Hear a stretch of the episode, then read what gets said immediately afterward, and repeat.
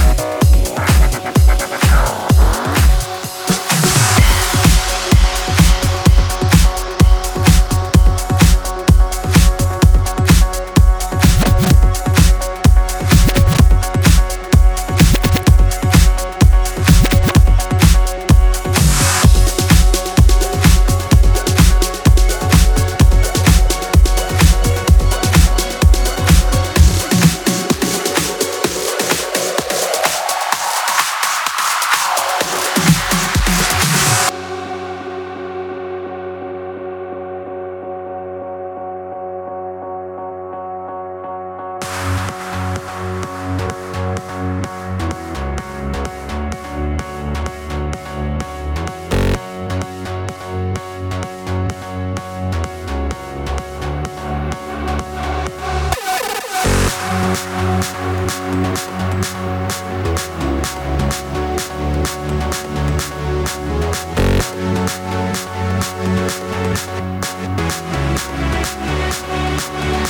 back.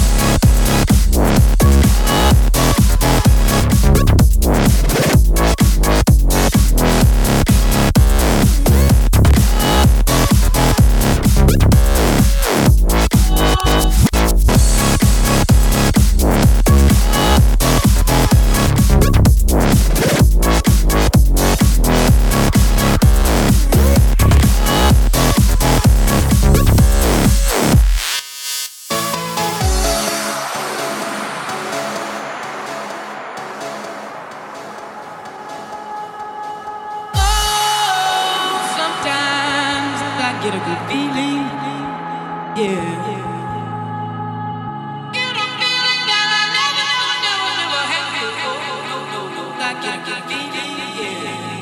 Oh, get a good feeling.